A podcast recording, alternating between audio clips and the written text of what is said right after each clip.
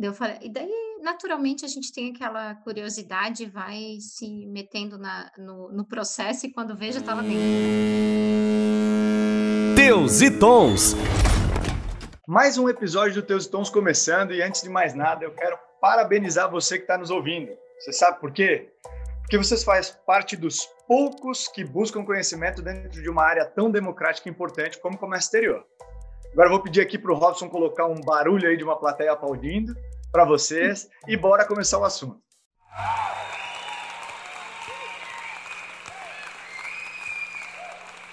Hoje a gente vai conversar sobre como é formado um preço de uma exportação e como fazer a precificação correta. Está preparado? Eu trouxe três especialistas para essa conversa e vamos às apresentações aqui deles. Davidson, te apresenta aí, por gentileza. Bom, meu nome é Davidson, é, eu tenho 31 anos, sou um profissional da área de comércio exterior mais voltado à parte comercial, né? Eu tenho experiência no setor industrial de aproximadamente 10 anos, uh, dentro dos segmentos calçadista e de materiais elétricos, e hoje em dia, né, atualmente eu tô eu faço parte do, do núcleo Criciúma do PayEx, que é o Programa de Qualificação para Exportação, um programa desenvolvido pela Apex Brasil em parceria aqui na região com a Unesc. Então, a gente presta ah, um serviço de qualificação para empresas que desejam uh, ou iniciar suas exportações ou obter melhores resultados, né? empresas que são iniciantes que desejam obter melhores resultados com o seu comércio exterior. Então, atualmente desenvolvo essas atividades relacionadas aí à qualificação de empresas. Temos aqui também Giovana. Te apresenta aí, Giovana, por gentileza. E aí, Arlon, tudo bem? É, então, eu sou Giovana Nolasco, sou formada em Comex, tenho MBA em agronegócio pela USP e iniciei minha carreira no Comex pelo, pela prestação de serviço. Então, uhum. trabalhei, trabalhei em Itajaí, no que despachante legal. aduaneiro, agente de legal. cargas, passei para armador e atualmente eu estou no interior de São Paulo, trabalhando com exportação de grãos. Então, coloquei a cabeça mesmo no agronegócio e é isso aí. Hoje Uma eu trabalho no departamento completa. comercial da Coplana. É isso que eu achei legal. É, eu falo para todo mundo que eu passei em cada canto do Comex até chegar no exportador mesmo. Isso aí. Junto conosco temos DL também, já conhecida, co-host do podcast. Te apresenta aí, Di, por gentileza. Olá, pessoal. É um prazer estar aqui novamente, né? Como o Alan falou, eu me chamo Diele Werner. Eu sou co-host do Teus e Tons. Estou sempre aqui aprendendo com, com esses colegas que cada dia a gente traz um assunto diferente para simplificar o comércio exterior. É, a minha especialidade é em inteligência logística, então a minha formação é comércio exterior e venho a, atuando aí mais focada em logística internacional e nacional. E bora aprender sobre cursos de exportação. Show de bola, show de bola. Me chamo Alan Pereira, já conhecido, imagino, aqui nesse podcast, você que está ouvindo. Toca a vinheta e bora falar sobre custos de exportação. Não estou dormindo mais, já não saio com amigos. Sinto falta dessa paz que encontrei no teu sorriso. Até teu sorriso me deixa sem graça. Foi um prazer estar aqui no nosso bate-papo. Valeu!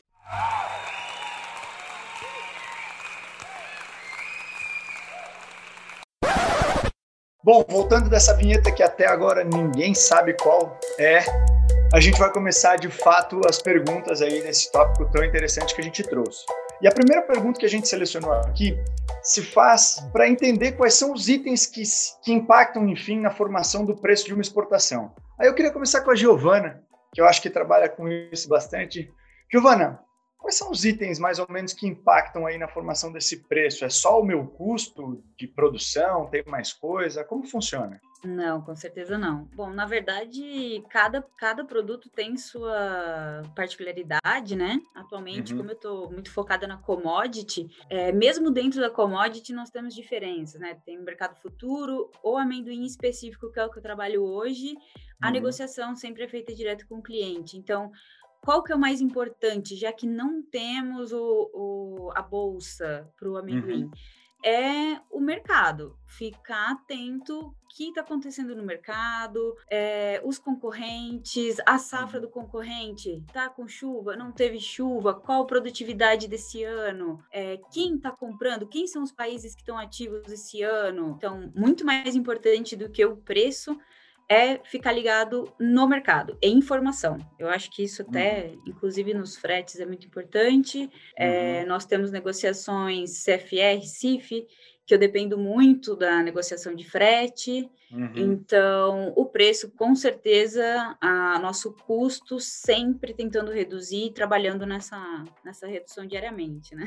Sim, então, então eu diria Giovana. que são duas coisas, resumindo a resposta, ficar por dentro do mercado e redução de... Então, se a gente pensar como commodity, é, embora, por exemplo, eu imagino que tudo deve ter tua planilha de custo, né, como tu citou ali o frete internacional, dependendo, né, da negociação, é claro, do é, o frete, é o frete, na verdade, é o meu maior custo. Mas tu citou uma coisa muito interessante, né, que às vezes o, o cliente, naquela ansiedade de montar o preço para exportação, ele não observa muito que é o que está acontecendo com o concorrente, né? Então a gente pode fazer, eu acredito que dois tipos de análise. Uma, o que eu tenho dentro de casa para montar o meu preço, né? Como que eu vou compor o custo e depois, ah, eu tenho esse custo e gostaria dessa margem de, de lucratividade. Só que o que como está o mercado dos meus concorrentes, né? Como você Exatamente. comentou, como no que é muito impactante no commodity, chuvas, como que está o mercado, de onde os outros países estão comprando. Quem são os países que estão comprando agora? Que legal. Essa é a visão um pouco mais de commodity, né? Davidson, você mexendo aí com as empresas, auxiliando elas a começar a exportar e tal. Quais são esses itens que impactam aí nessa formação de preço? Você já mexeu com produto acabado, enfim? Essa exportação? É, as dinâmicas comerciais elas são muito diferentes, né, para esses tipos de produtos diferentes, né? Que nem a Giovana falou, é, eu me lembrei logo de, um, de uma empresa que eu atendo aqui na região sul, é, porque a gente tem muita empresa arrozeira aqui na nossa região, então o arroz também como sendo uma commodity, tendo essas dinâmicas de, de safras, né, essas dinâmicas sazonais, uh, sofre muito com isso, né? Então é muito impactado uh, e, e num ano como foi, um ano tão duro como foi o ano de 2020, tiveram coisas assim malucas, né? Porque, por exemplo, eu tive um, uma dessas empresas que eu atendo do, do, segmento de arroz, era uma empresa que nunca tinha exportado uh, anteriormente e aí fechou um contrato bom de, de volumes significativos e não conseguiu cumprir o contrato porque faltou equipamento faltou o container para embarcar as mercadorias. Então, uhum. aí teve quebra de contrato, teve multas, teve uma série de coisas que não estavam previstas na composição do preço. Uhum. Então, essas dinâmicas comerciais, dinâmicas de mercado que cada produto apresenta a sua, elas são fundamentais e muito impactantes no preço. Eu acho que Uh, por exemplo, em produtos acabados, em, como, como, eu tenho uma base muito forte de, do segmento calçadista, né, onde foi, foi onde eu atuei por mais por mais por um período maior de tempo, é, sofre-se menos desse desse desse mal, mas sofre de, acaba sofrendo de outros mal. Então, às vezes é um concorrente que dá uma bagunçada no mercado e desequilibra em relação a preço. Uhum. Então tem uma série de outras dinâmicas que vão acabar impactando, mas de fato ah, essa questão ah, relacionada ao tipo de produto, o tipo de serviço que tu está ah, oferecendo, eh, isso impacta muito mesmo assim. Que legal. Então é o que a gente observa. Então às vezes essa questão de concorrência, a questão de custos internos, Aqui, por exemplo, aqui na região sul de Santa Catarina, nós temos uh, uma indústria fortíssima que é a indústria da cerâmica. Uhum. Uh, entretanto, muitas empresas têm dificuldade né, em se colocar no mercado em função de que o frete, né, como a Giovana já falou, às vezes impacta muito. Né? Então, por exemplo, o cara está uh, orçando aí uma carga, sei lá, para a Argentina às vezes o custo do frete é maior que o próprio custo da carga. Então isso impacta diretamente nessa nessa composição de preço e você ficar atento a tudo isso e saber de que maneira, o que, que quais quais que são exatamente os custos que vão incorrer daquele daquele processo e, e fazer uma boa oferta de preços é fundamental para que você venha a ter uma segunda, uma segunda exportação, né? A gente vê muita empresa que já exportou lá atrás, que teve uma experiência e às vezes não é uma experiência muito positiva, né? Exportou, deu um trabalhão e não deixou, uh, não deixou contribuição nenhuma para a empresa, né? E uhum. acaba meio que se fechando para essas oportunidades que podem vir a surgir, né? A gente tem alguns clientes que que eles fizeram um caminho engraçado, não é engraçado, mas um, um caminho diferente do tradicional. Assim, o tradicional para se precificar, ou enfim, para entender quais itens impactam, é levantar todos os custos, botar a margem que você gostaria e oferecer para o mercado. Né? Então vamos botar ali. Tem um custo X para a produção do amendoim, tem um custo X para levar o amendoim do, da, da, porta do exportador aí para o porto, tem um custo X de documentação, despachante aduaneiro e tal soma tudo isso, adiciona um pouco da margem de lucro que você quer ter e tenta oferecer lá para fora. Um, ele fez o contrário. Eu tenho alguns clientes que foram lá na gôndola, lá no destino, viram quanto o produto dele era vendido. Vamos dar, um exemplo, sei lá, azeitonas. E daí ele veio desconstruindo isso. Quanto que é a margem, mais ou menos, de um cara vendendo na gôndola é, é, azeitona? E veio trazendo até ele ver assim, consigo eu produzir mais barato do que isso e ter uma boa margem contando com toda essa desconstrução, e aí eles chegaram num X e de fato começaram a oferecer para o mercado e a exportar porque tinham mais competitividade. Então, acho que você consegue dos dois lados, né? Assim, tomar a decisão. O que a Giovana falou serve até para frete internacional, apesar de falar, a gente está falando de produtos, eu vou falar do serviço de exportação. Nem sempre a composição do frete internacional para uma exportação é feita de o custo que eu tenho mais o lucro que eu gostaria de ganhar é igual à minha venda. Existem mercados e mercados, coisas e coisas. Existem outras variáveis, como concorrência, blá blá blá, que faz o preço Demanda, não ser né? racional, né? É um dos pontos ali que a gente, se a gente, que a gente então deveria levar como consideração que impactam é justamente a, a escassez, né, de alguma forma ali, como o Davidson comentou, de equipamentos, né? Então a gente aprendeu já tanto que é, desde ali de janeiro, dezembro, né, com o aumento de frete, então a gente pode ter isso como parâmetro. Ah, mas nunca se viu uhum. um aumento tão grande, mas pode se ver a partir de então. Eu tenho que, né? Então né? essa bem-vindo. É, por exemplo, né, eu tenho um problema na, no, nas minhas vendas que eu começo a vender a minha safra no início da plantação do amendoim. Então, nesse momento, eu já tenho que ter um valor de frete para passar para o meu cliente. Estimado. É, é, eu já tenho que ter um, uma estimativa. O que, que eu faço? Eu vejo como aquele destino se comportou uhum. durante, o, durante o ano inteiro para ter uma ideia para passar esse valor para venda. Uhum. Mas, de repente, começa a aplicação de GRI, um monte de coisa. Tem, tem uma, um planejamento todo feito para eu embarcar a carga no dia 30 de maio. Aí uhum. passa para o mês seguinte, aplicou o GRI. Eu tinha todo, todo um preço estimado que aí já. Ah, então, assim, é, é, acho que pra, o pior assim do meu dia a dia é essa variação que existe no frete. Uhum. E, e, eu e acho que funciona guerra, né? igual. Né? É, e começa a guerra. E eu acho que funciona igual o mercado para qualquer para qualquer situação. Você tem que ter uhum. informação, você tem que saber mais ou menos quando vai entrar o algodão, que o frete vai aumentar, não vai ter mais espaço, quando vai entrar madeira, quando. Então, assim, é, tendo uma ideia de como as coisas vão funcionar, você trabalhando antecipadamente, dá é para dar uma amenizada. Deison, você tinha um negócio para falar? Isso, esses riscos aí a gente consegue controlar uma, uma boa parte deles, né? A, a, grande maioria a gente tem informações, a gente tem subsídios, né? Para se preparar, para se precaver. Só que algumas situações é, fogem do controle, né? Fogem desse nosso cálculo e isso tem que ser repassado ou você vai precisar ter um jogo de cintura e é a guerra que a gente falava. Então, de, às vezes na área calçadista mesmo, você explicar Uh, que, sei lá, num ano em que o preço do petróleo esteve razoavelmente estável, você explicar que tu vai precisar aumentar 15% por causa de custo interno, uh, o cara não vai entender, né? Você vai ter que ter um jogo de cintura e é, né, é nesse sentido, né, que, a, que as áreas precisam se conversar, precisam se entender, né? Porque daqui a pouco o comercial pode sugerir lá, ah, mas de repente tem determinado aspecto que a gente pode abrir mão para tentar chegar nesse preço que estamos precisando.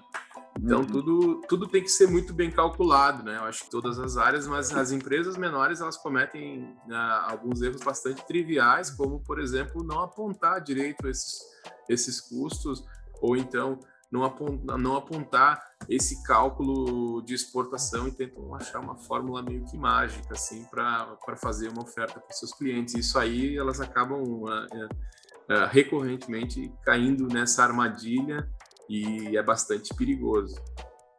Olha que interessante. Quando a gente tu lançou ali esse esse ponto, assim, Arno, no primeiro momento, o que, o que impacta, né?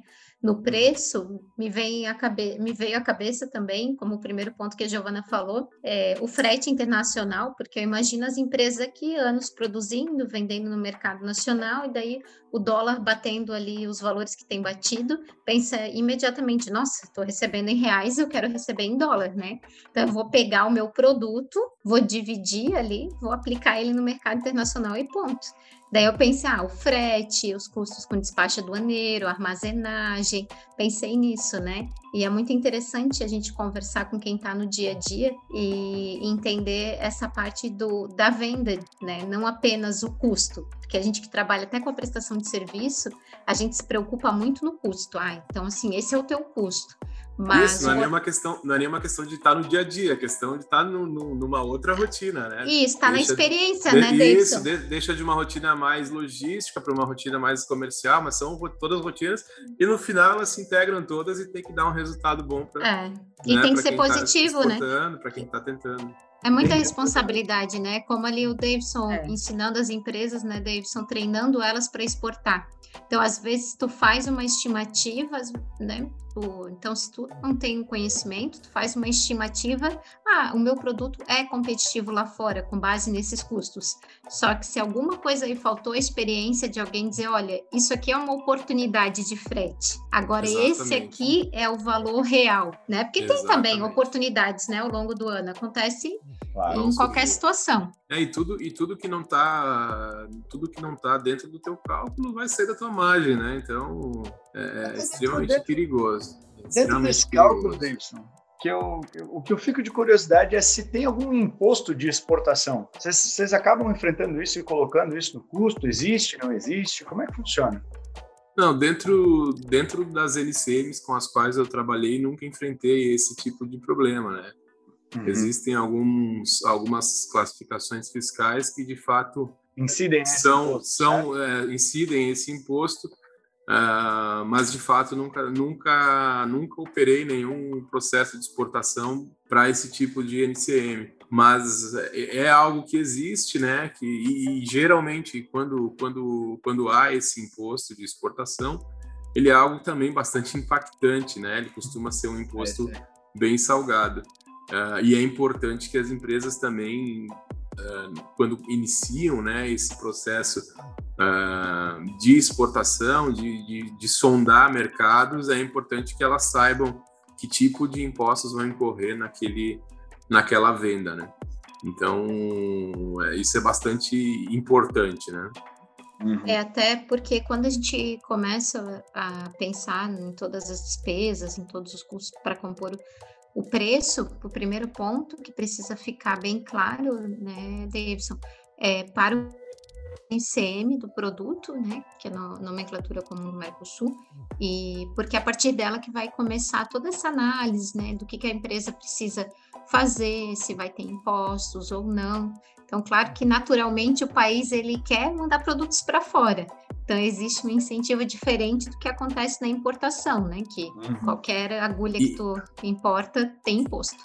Inclusive, DL, é um quando, quando eu pergunto para os uh, empresários, né, com os quais a gente faz a nossa qualificação, eu pergunto para eles qual é o primeiro passo a ser feito, né, quando você quer iniciar uma exportação.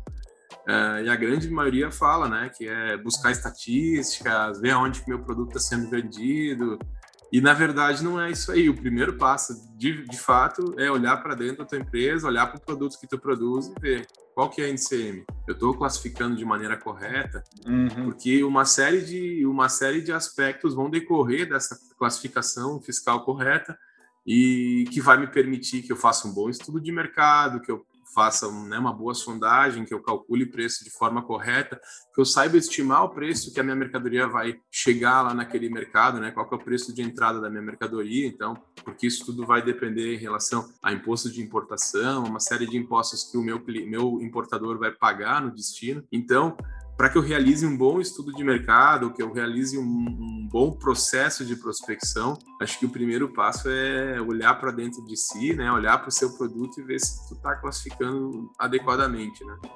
Até um ponto a respeito disso é muito o momento que o país está vivendo, né? Por exemplo, a gente recebeu diversas notícias de que alguns produtos não poderiam ser exportados momentaneamente né? Porque eles, atend, né, eles atendiam naquela ocasião a, a situação do país com relação à saúde, ao Covid. Então, o primeiro passo, né, NCM, uhum. fazer uma leitura de quão importante aquele produto é para o país, se ele está podendo ser exportado ou não, para partir para o próximo passo, que, se, que é a composição de custos, né? Que legal. A Giovana tinha puxado um assunto que eu gostei bastante, que ela falou que no mercado dela, um, ela lida direto com o importador, né? Ela, como exportador, lida direto com o importador. Mas, obviamente, tem alguns outros mercados que trabalham através de intermediários, certo? Um, Para vocês, o que, vocês aconselham no fim das contas? É, é possível só falar entre importador e exportador? Tem intermediários que podem auxiliar? Já tiveram essa experiência? Como é que funcionou para vocês? Sim, já tivemos, já trabalhamos com uma trade no começo da, da exportação. É, depende muito do objetivo de cada empresa, eu acredito, uhum. né? E políticas da empresa.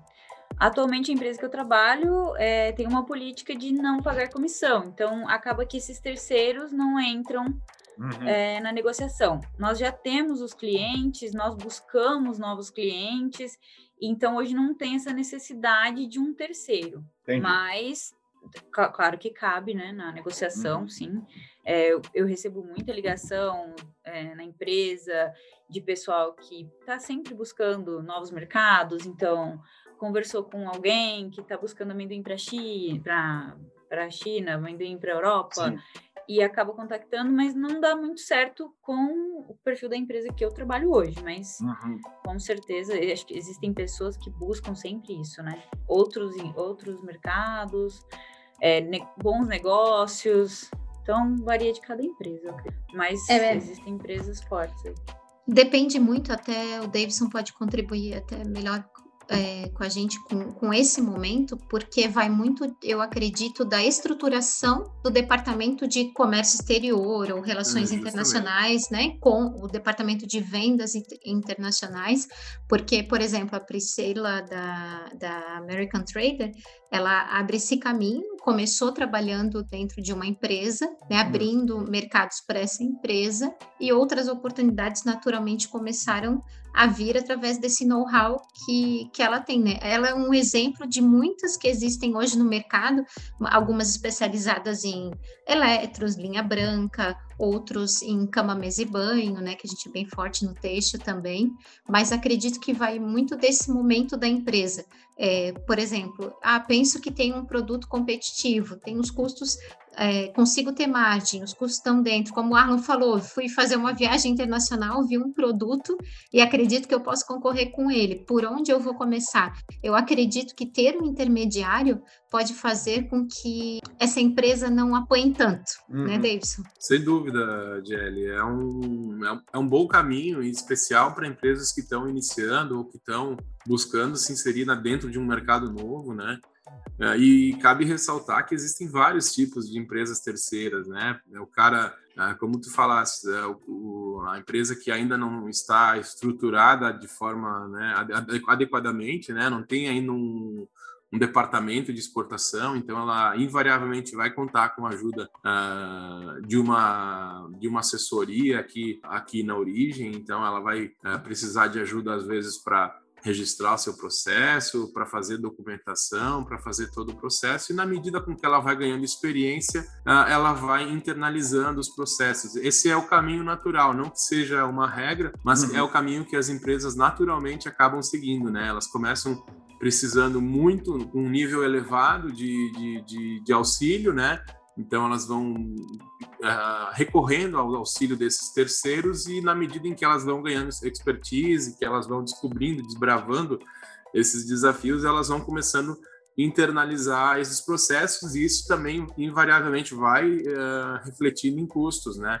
Porque aí você deixa, você acaba internalizando, muitas vezes você consegue um custo mais interessante se você tiver um número de processos legal também, né? Porque às vezes você internaliza uma série de processos, mas acaba que você não tem muita venda para o exterior, e aí então a gente sabe que essa questão uh, de recursos humanos é uma questão bem crítica, assim, para uma boa parte das empresas, né?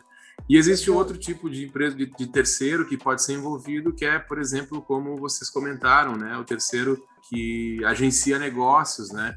Na exportação não se fala muito de representante comercial, mas existem, ah, principalmente aqui na América Latina, ah, caras em função da, da proximidade, né, da proximidade com esse cliente, com esse ponto de venda, existem vários segmentos, o segmento de calçada é um deles, aonde a gente tem representantes comerciais mesmo, que saem como, como os representantes que atuam aqui no mercado brasileiro, eles saem, uhum. vão para esses países, uh, Uruguai, Paraguai, Argentina, Bolívia, deve ter para outros também, mas claro. em especial estes pela, pelo, pelo tema da proximidade, e eles vão lá, realizam as vendas das empresas as quais eles representam e são comissionados por pedido.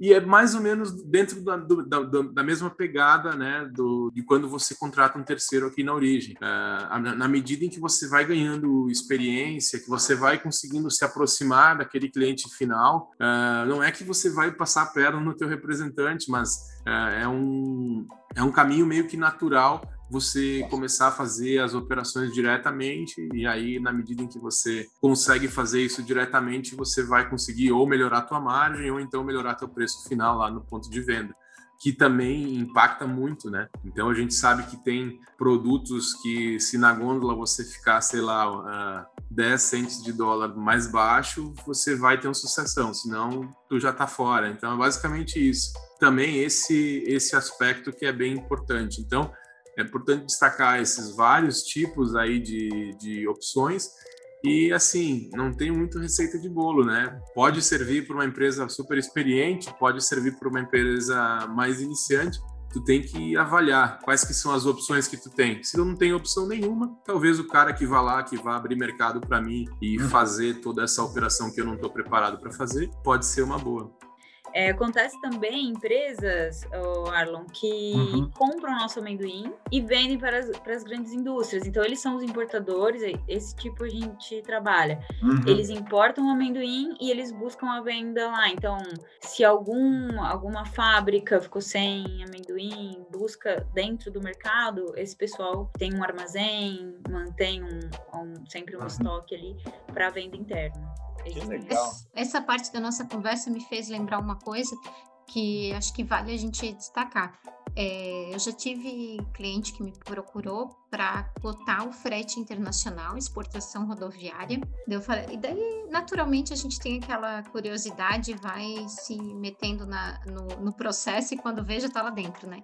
Eu cotei o frete internacional e falei, bom, e o preço ficou competitivo lá na ponta? Como que tá? Tu precisa de alguma ajuda com relação à alfândega? Tens alguma dúvida na fronteira? Como é que as coisas funcionam? Ele falou, não, eu não vi nada disso ainda, só tô com... Eu já passei o preço do produto, e eu tô vendo o frete. Eu falei, tá, então isso e é o que aconteceu recentemente. Eu disse, tá bom, isso aí é um pouquinho, é, isso é exportação de cerveja. Isso é um pouquinho perigoso, mas vamos lá, vamos dar uma olhada. Então, você tem que se preocupar é, num primeiro momento, né? A tua empresa é habilitada para exportar?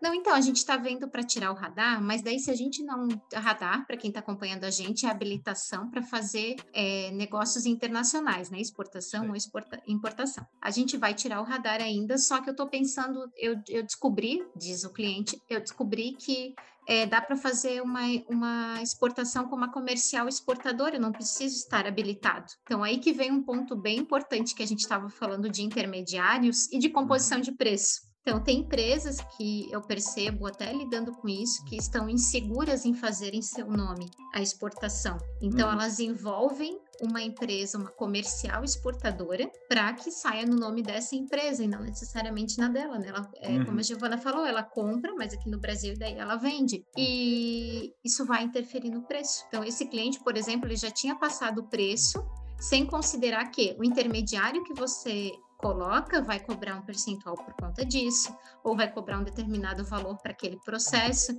Então, atentar-se a isso. Todo é um intermédio, né, que é feito e todo mundo precisa na, ganhar pelo serviço. Então, cuidado. Na, na, na, real é o seguinte, não é errado você procurar uma trading company para fazer a exportação é por, por, você.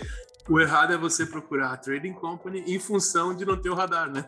É. Porque é um Exatamente. negócio tão pequeno, né? Um negócio, um detalhe tão simples, né? Que é. Você é só isso, então faz direto, né? Uhum. Uma das coisas também é que tem, tem, tem uma visão muito estranha no Brasil de que importação é difícil, exportação é fácil. Então a pessoa ela começa, né, como o Davidson falou e eu concordo, não tem uma receita de bolo. Então vamos dizer que aquele jovem pega a sua mochila, coloca dentro o seu produto e viaja para a Europa para tentar vender ele, acha um comprador, bate de porta em porta, acha um comprador, volta para o Brasil e acha que é isso. E é bem mais complexo do que isso, né? É, ela, é, ela, é facilitada em alguns quesitos, como tributos. O Brasil é um país que que gosta de exportar e trazer a moeda forte de volta para ele, dólar, euro, etc mas há, eu, eu, ainda arrisco a dizer, de, dentre tudo que eu já vi, de que mesmo você utilizando um terceiro, né, um intermediário para fazer a sua venda, enfim, para operar para você, você ainda deve ter um departamento de comércio exterior. Eu acho que você ainda tem que saber internamente como lidar com essa situação, né, no fim das contas, porque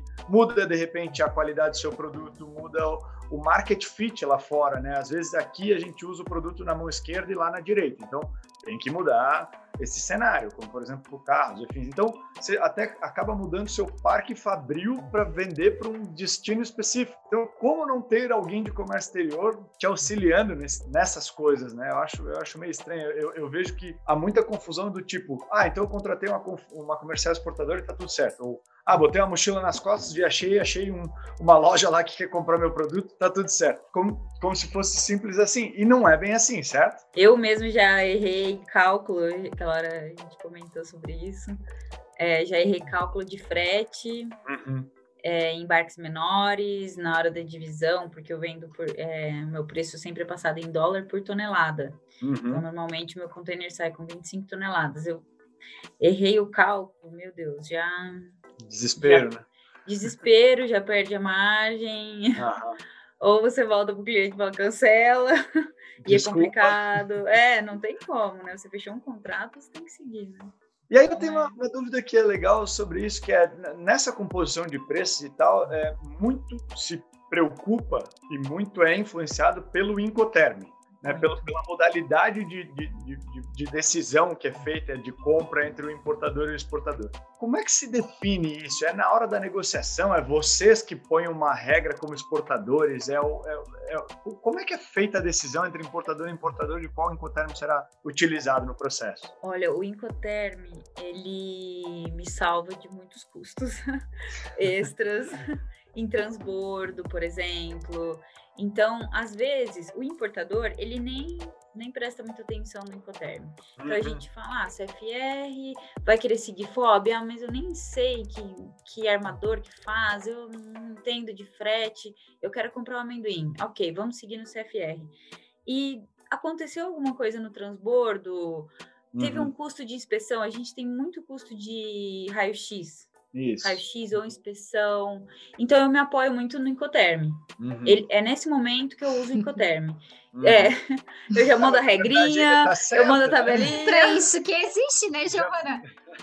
Não, é para isso que a gente precisa de especialistas de Comex. Não, e tem importador que. Não, não, mas espera que, o que, que o tem a ver com isso? Aí você tem que explicar. Ó, Giovana, eu vou te é explicar é como funciona. O importador, ele é aquela pessoa, em, em, vários casos, já apareceram várias dessas pessoas no nosso escritório, que é assim, ó, eu tenho um X em quantia em dinheiro, estou indo para Canton Fair, na China, porque eu quero trazer uma coisa nova para o Brasil. Mas a, a, especialidade dele é outra. Ele era um advogado que ganhou dinheiro com ações contra lá, separação de casamento. Divórcios. E recebeu, é, divórcio, recebeu... Pós-pandemia uma boa quantia e quer começar a importar. Esse cara não vai entender o que é, que é Incoterm na maioria dos casos, a não ser que ele, de fato, ou se apoie em uma empresa especializada, ou estude um pouco mais e tal, porque isso, de fato, influencia a compra e venda né, internacional. É, totalmente. Tá assim como, isso. assim como existem importadores que já são um pouco mais ligados nesse assunto claro. e aparecem com uma cotação DAP, DDP, Pelo amor de Deus. É, eu vai responsabilidade, corro. né? É Puxa. muita responsabilidade e é, aquela, é aquilo que a gente comentou. Qualquer problema que aconteça, eu vou ter um custo muito alto e que Hum. vai gerar e que, e que vai vai vai gerar uma, vai vai comer da minha margem no final das É contas. É. Então, o Incoterm é muito importante. É importante entender as regras dele antes da venda, sim, para ele te apoiar nesses, nesses detalhes. Claro Uhum. que existem as, os acordos comerciais. Não tem como você também virar as costas para o seu cliente e falar: Ó, SFR Claro. venceu. Até porque você quer continuidade, né? É, na, na real, é um, é- esse é um acordo que não se faz sozinho, né? Esse é um acordo É. que, se uma das partes não está satisfeita, não vai rolar negócio. Sim, Basicamente, não, eu é, não é- posso. é. Eu, exportador, não posso assumir todo X-ray, todo, toda inspeção de container que eu tiver. É, tem, na pandemia teve container nosso que parou, parou na Alemanha, que foi 5 mil euros de custo. Oh, meu Deus, 5 mil euros do quê? Não, teve que tirar a fumigação, fazer outra fumigação. Quem autorizou isso? Entendeu? Uhum. Então são custos que eu não vou falar pro meu, pro meu cliente, ó, agora você que se vira CFR. Claro. Mas sim, a maioria a gente se apoia assim no Incoterm. Agora até adotei, adotamos uma nova. Coloquei uma cláusula no nosso contrato, lembrando o seu Incoterm é CFR, fique atento, que Uhum. se tiver algum custo, é complicado. Ah, Mas então, como exportador, você também lida com passar informação, né, no fim das contas, para o importador da, da- da mesma É, forma que os prestadores Olha, de desde o, desde o começo do podcast a gente fala de sempre estar bem informado, gente. É isso aí. É que, na verdade, isso é bem importante ali, né? Nessa composição, é, é a origem de tudo, né? Então, assim, um, NCM, dois, qual o É. preço que eu vou passar, né? O é, Incoterm. É, porque lembra aquela história que eu contei, né? Que do, da, do exportador lá, que ele não montou, não considerou essa informação do, da comercial exportadora, enfim. Eu perguntei qual é o Incoterm, daí ele disse, eu não entendo de comércio exterior, me explica isso. Daí eu Não, disse, tá, então assim. É, quando eu falei assim, olha, quando você passa um preço, sempre passa um preço e uma, algumas siglas do lado. Por exemplo, é, 10 dólares FOB, ou CFR tanto, porque aquilo quer dizer o, como- que está incluso naquele preço. Então, se você cotou um, um, um 10 dólares a tonelada, eu tô chutando assim, né? Não faço ideia como é que funciona, Gil, do teu segmento.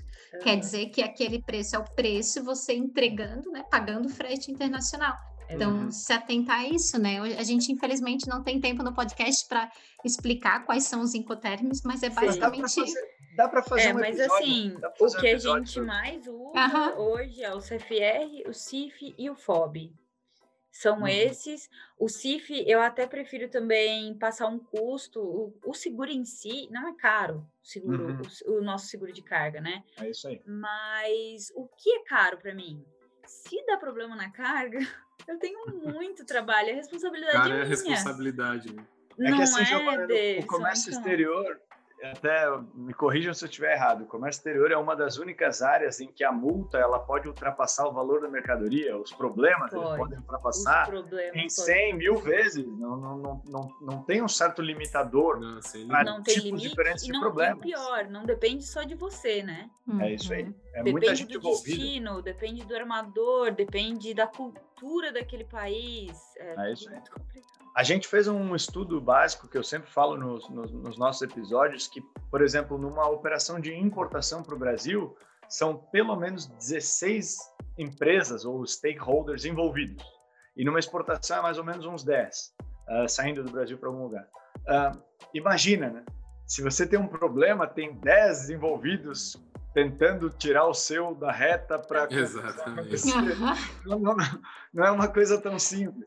E outra coisa que eu percebo muito falando de Incoterms, que eu, eu acho que a gente deveria, DL, fazer um, um- episódio específico para Incoterms, pelo menos os principais aí, a Giovana. Vamos fazer. termos, Já vou anotar aqui para a gente Não, lembrar. É. É porque ah, é, é a soberba dos operadores de comércio exterior de dizer que entendem os Incoterms e, na verdade, não entendem. Eles dizerem que sabem, porque a ah, Xworks, o cara, sou, ele é responsável pela coleta aqui, e é só isso, e se a carga cai no meio do caminho, e se na porta do exportador dá um problema, Tem é responsabilidade de quem? É, Não, e ele atualiza, né? Atualizou recentemente, pois já... É é. Já causou, já. Coisas básicas do tipo, quem vai pagar o vai pessoal, pagar? o chapa, para carregar Sim, a mercadoria não, quem, quem vai pagar fábrica? essa inspeção? Quem vai pagar essa inspeção? Uhum. Foi, foi muito complicado para mim quando teve essa atualização, porque um cliente me mandou uma cláusula falando assim, não, agora o Incoterm mudou, agora é você que tem que pagar. E aí começa essa guerra, então você tem que buscar essas brechas no seu Incoterm para uhum. te favorecer. É isso aí. E é um acordo FOB... comercial e tem que cuidar, né? Não tem jeito. É. É, é. porque, é porque realmente essa precificação mexe com vários fatores que a gente pode ver, desde os teus custos daqui, mercado lá fora, uh, o, o nível de risco que você está correndo com o Incoterm, com a mudança que você vai fazer na fábrica, ou se ela está ociosa. Tudo isso, é, ao longo da nossa conversa, a gente vai entendendo que vai impactando na formação do preço da sua exportação parece uma confusão, né? No fim das contas, para quem está começando e está ouvindo isso, vai ficar totalmente assustado. Mas isso a gente vai ajustando ao longo do tempo, né? Nem toda venda ela é decidida na primeira vez que você precificou seu produto, né? Toda venda é uma nova venda. Você pode melhorar, piorar, aprender, errar. É, e claro que tudo depende do seu momento ali na fábrica, né? Uhum. É, Depende tem... do momento que está acontecendo, algum produto que você precisa escoar, alguma situação, uhum. é, como o mercado está reagindo. Às vezes um país específico está desesperado com um produto específico, o Brasil não tem, ah, a gente tem uma quantidade, sobe preço, desce preço. É bem dinâmico. E também um ponto que eu vejo assim que das empresas é o custo do dinheiro. Por exemplo, um exportador que está começando, às vezes ele não tem condições de de não tem caixa para produção própria. Então ele vai precisar pegar um empréstimo, né, Davidson? Tem um monte de, de incentivos aí para o exportador e tudo isso, né? recursos, né? né? E, e, pode ser visto pelo, pelo, pelo, pelo contrário também, né? Geralmente, uma operação de exportação, claro que eu vou, vou falar geralmente, mas existem casos e casos, mas muitas vezes, né, a grande maioria, acredito, uh, dos processos de, de, de, exportação, você recebe seu dinheiro à vista, antecipado. Então, isso é, é, uma, é, uma, é, uma venda, é uma venda que deixa saudável, né? Porque, como a gente falou, o dinheiro tem um custo, né? É você, você paga seu fornecedor uh, à vista e vende a prazo, o teu giro vai dar um, vai dar um colapso, né? O teu giro financeiro. Então, isso é um aspecto bem positivo para as empresas que exportam, porque muitas delas ganham essa, essa saúde financeira ou dá uma ajustada né, nessa saúde financeira através justamente da exportação, né? Um é, fôlego. Que, legal. que permite Bom, esse fôlego a mais, justamente. Bom comentário. Vale lembrar que boleto só existe no Brasil, né? Então, assim, se você tentar vender para fora a maioria à vista, tirando quando você, exportador, confia no importador e faz carta de crédito, entre N outras coisas, mas realmente ajuda no fluxo de caixa de uma forma bem positiva. positivo. É, uma das coisas que eu gosto muito de entrar quando a gente fala de comércio exterior, cara, qualquer tipo de operação é a parte do câmbio, né? O Brasil ele é extremamente impactado na parte do câmbio. Como é que vocês preveem isso na hora da precificação do produto? É, novamente, tem, tem fórmula mágica? Não tem? É feeling? É entender mercado futuro. A Giovana já está mexendo a cabeça dizendo que não dá.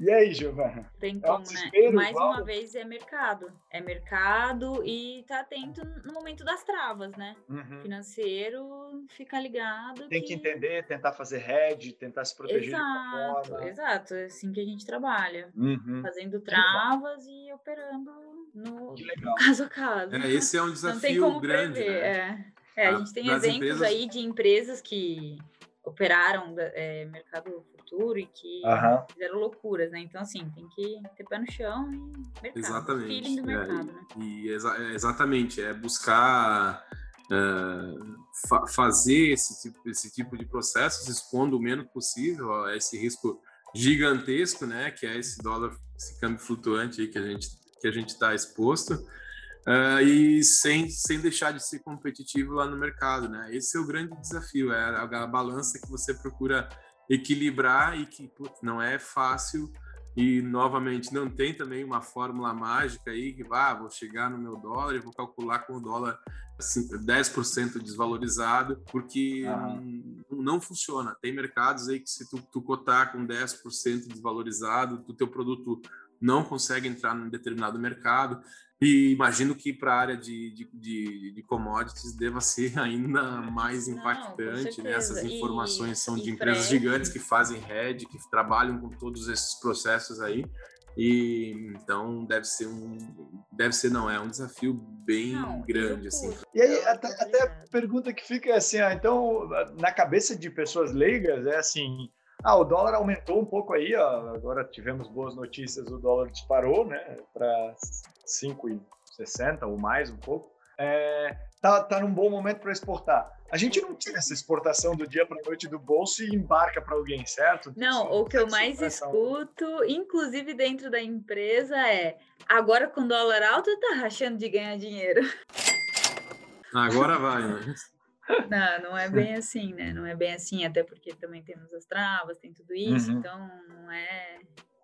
Oh. Claro que. Eu, eu, eu, vi muito que também o importador ele já está ligado em acompanhar a taxa do dólar brasileiro para te pedir desconto ou não, né? Quando, quando o dólar aumenta. Sempre, né? sempre. Caso, então, então esse, é. esse, esse ganho aí, muitas vezes, ele é falso, né? O cara vai te.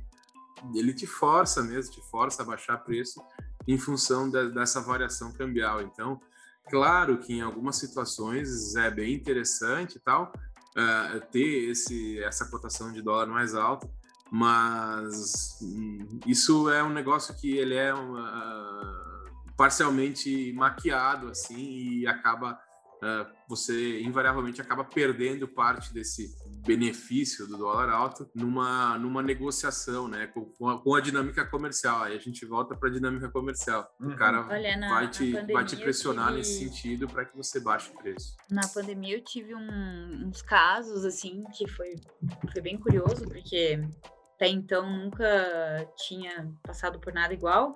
A uhum. Rússia teve um aumento também na taxa cambial deles. E tem, tem empresas pequenas que a gente trabalha também, que claro. embarcam um container no ano, dois. Uhum. E eles embarcaram a carga, a taxa cambial subiu e eles não pagavam a mercadoria. A mercadoria em alto uhum. mar para chegar. E eles tentando esperar uma, um momento de, de fechar o câmbio, foi, uhum. foi bem foi bem atípico isso e interessante. Passei, é. passei apuros, inclusive. Na verdade, aquele ditado, então, que é melhor o dólar estável do que o dólar lá em cima, ele vale muito para exportação também. Sem dúvida, né? A economia como um todo vai se preparar para aquela para aquele cenário, né, de dólar estável, seja ele a 5 ou a 3 ou a 2, mas a gente está preparado para aquilo e vai trabalhar de acordo com aquela informação, né? O grande o grande desafio é, é trabalhar com essa incerteza. Né? E agora para a gente finalizar aqui a nossa conversa, eu acho que a gente já a pessoa que ouviu isso já chegou num ponto que entende bastante sobre todas as variáveis que podem compor um frete, um frete não, desculpa, compor um, um, um preço de uma exportação. Mas sempre fica aquela coisa, tá? E tem algum pulo do gato? Alguma dica de ouro?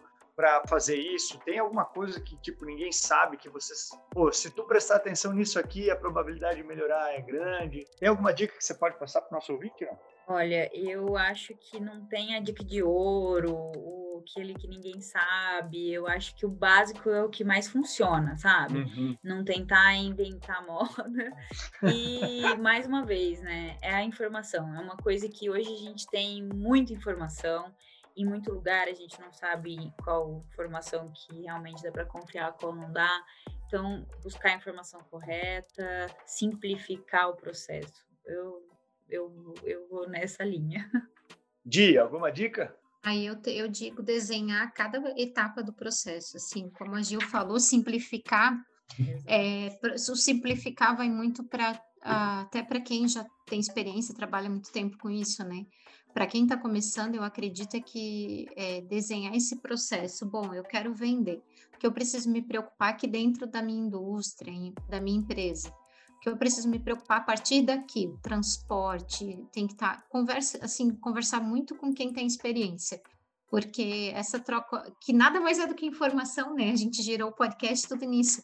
É você conversar com quem já fez, pegar as informações, se atentar aos riscos, assim, porque tudo é custo, né? Então, que parece uma grande oportunidade, né? Como a gente falou com a moeda lá em cima, uma grande oportunidade pode sim ser é, um tiro no pé se a empresa não está preparada. Então, eu, para quem está começando, eu realmente sugiro a contratar especialistas, assim. Uhum. É, com certeza. Então, e é, saber também que errar é humano e nos leva muito aprendizado, né?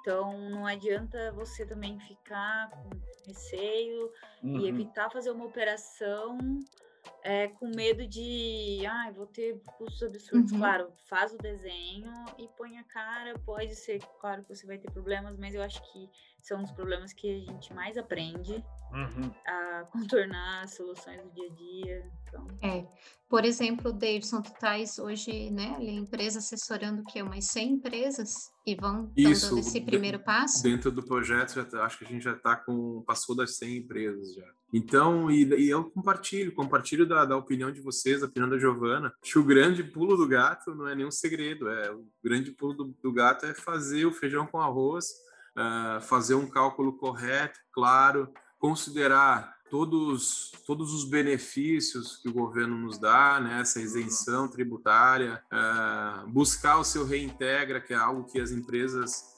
muito, que a gente conhece e já ouve falar de muita empresa que exporta, exporta com uma certa recorrência e não conhece esse benefício que você tem direito. O reintegra é um, é um benefício que você consegue, como o nome sugere, né, reintegrar parte do valor bruto faturado com exportação uh, que, é o, que, é, que é referente a um resíduo tributário né, da tua cadeia de suprimentos.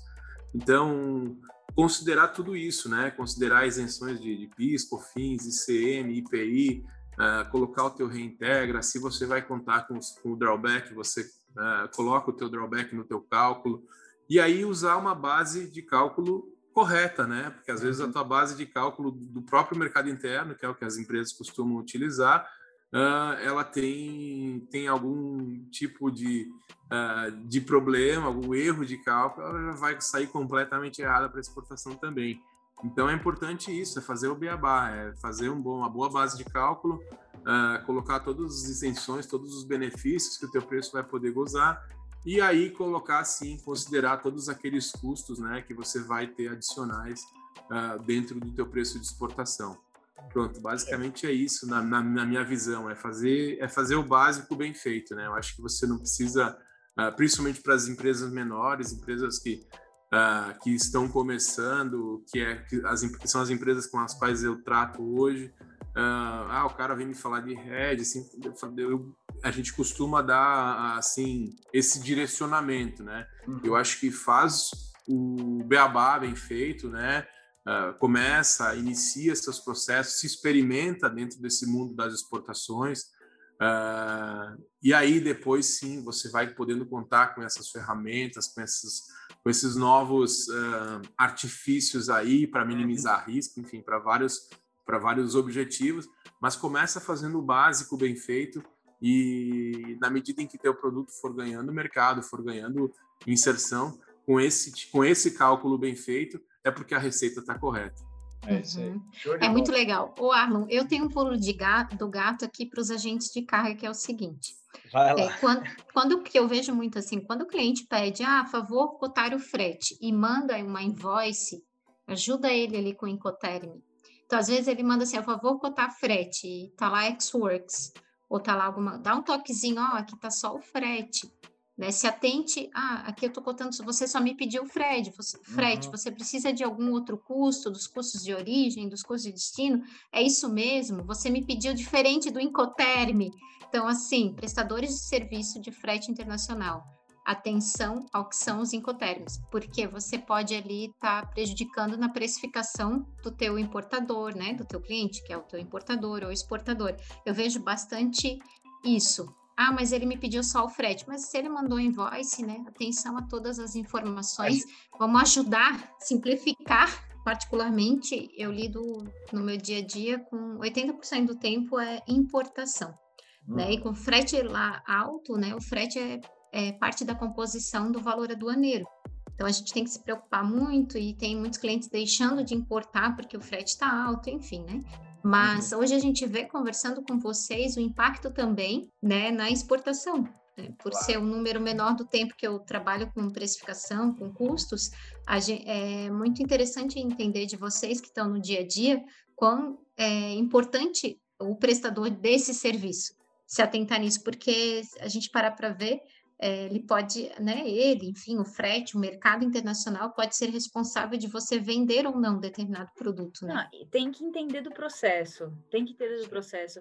E eu sei que para vocês é muito complicado, porque o, o agente de cargas, ele vai trabalhar com um leque de mercadorias diferentes, uhum. é, cada um tem o seu jeito, só o amendoim tem sete dias de fumigação, às vezes o agente de cargas não entende, ele me fala, nossa, mas por que, que você vai tirar o seu container dez dias antes? Antes uhum. do deadline. É. Então, assim, entenda o assim, porquê, né, de cada situação. Agora, ainda mais agora enfrentando esses problemas de container aí, de falta uhum. de container. O armador pressiona muito para retirar o, o container muito próximo do, do dia do deadline. Então, é, eu acho que uma dica de ouro aí para prestação de serviço é essa: é entender o processo do seu cliente para fazer a diferença no dia dele. Eu tenho um departamento extremamente enxuto. É, uhum. Se eu não tiver parceiros bons trabalhando do meu lado, eu vou ter muito problema. Lembrando também que o comércio exterior ele é muito dinâmico, né? A gente lida com o dia a dia com coisas até contra a regra. Por exemplo, nós temos clientes que negociam entre importador e exportador cargas, sei lá, FCA com coleta, que daí eh, vai contra o que o Incoterm diz, mas a negociação é. do cara foi essa, você tem que ensinar, você tem que entender e atender, né? É, é, é essa é a frase. Mas enfim, eu acho, eu acho, que o nosso, acho que o nosso ouvinte já sai daqui melhor preparado para enfrentar esse mundo de precificação aí de exportação. Mas compartilho com vocês de uma coisa: tem que dar a cara a tapa, tem que fazer, tem que aprender durante o processo também. A teoria no comércio exterior ela serve para minimizar os riscos, mas não para eximi-los, né? Você só vai Exato. aprender isso na hora que você de fato é, operar. Queria agradecer muito a presença de vocês, muito obrigado por ter, é, acho que compartilhado um pouco do dia a dia, da informação e de tudo que vocês sabem aí com os nossos ouvintes. É, eu acho que a gente fica por aqui, então obrigado até para você que nos ouviu até aqui. Queria pedir uma ajuda para levar esse conteúdo teus tons para todos os cantos do mundo aí. Fiquei muito feliz Spotify nos informou que nós somos ouvidos em 16 países diferentes. Isso Legal. que falamos português, né? Imagina se fosse em inglês esse podcast, né? Isso então, é o futuro, né, Arlon? Esse olha, é o projeto futuro. Sabe? Legal, começa a prometer legal. mais coisa aqui, Jelly. A gente já tá cheio de promessas para cumprir. Dá uma força para amigo. Isso é assim, é comércio exterior. A gente é, sempre dá um jeito e correria. Se, se puder, nosso ouvinte aí, curte a gente no Instagram, LinkedIn, YouTube, compartilhe aí com, com, com os colegas de empresa, de trabalho, para a gente tentar levar essa simplicidade de comércio exterior aí para frente, beleza? Giovana, Kelly, muito obrigado. Obrigada. Valeu, tchau.